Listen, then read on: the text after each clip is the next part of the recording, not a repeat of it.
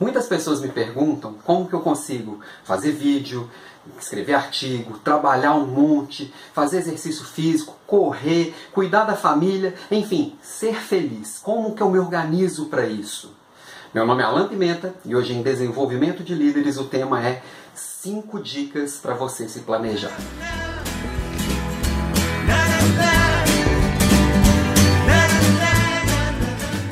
Na página eu já coloquei vários artigos meus e de outras pessoas falando de planejamento, execução, organização, várias coisas. Já teve um vídeo falando do método Pomodoro, que é uma sacada super legal, procura por aí que você vai encontrar. Mas hoje eu vou falar de um, uma metodologia especial. Tem várias aí, você pode conhecer várias metodologias de gerenciamento de tempo, de como se organizar melhor, de como se planejar melhor. Tem uma que eu gosto muito, que é deste livro aqui, ó. A Arte de Fazer Acontecer, do David Allen.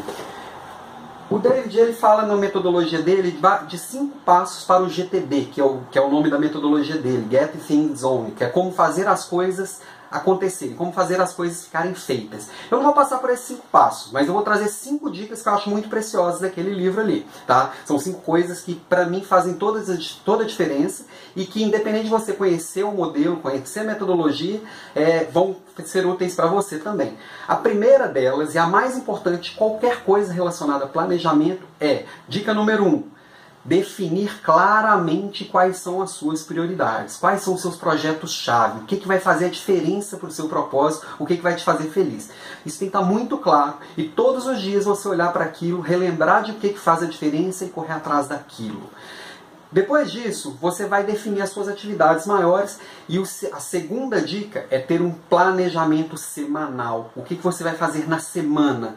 Se a sua semana você estiver atacando exatamente as prioridades, essa semana tende a ser um sucesso. Coloca na sua agenda e aí como você vai se organizar nos dias aí, cada uma pessoa vai ter o seu jeito, aquela forma de funcionar. Então, segunda dica, tem uma agenda semanal as, algumas pessoas fazem isso na segunda cedo, outras na sexta à noite, outras no domingo à noite. Escolha o melhor horário para você. A terceira dica é um diário, é um check-in diário. Você olha para aquilo que você planejou para a semana e fala quais são as prioridades que eu vou atacar hoje. Eu, particularmente, normalmente começo o dia com três prioridades, que aí eu tenho certeza que logo cedo eu já vou conseguir encaminhar com aquilo que é mais importante. Então, terceira dica, você ter um check-in diário. A quarta dica, durante os dias, durante o tempo, essas coisas importantes acabam atraindo uma série de atividades.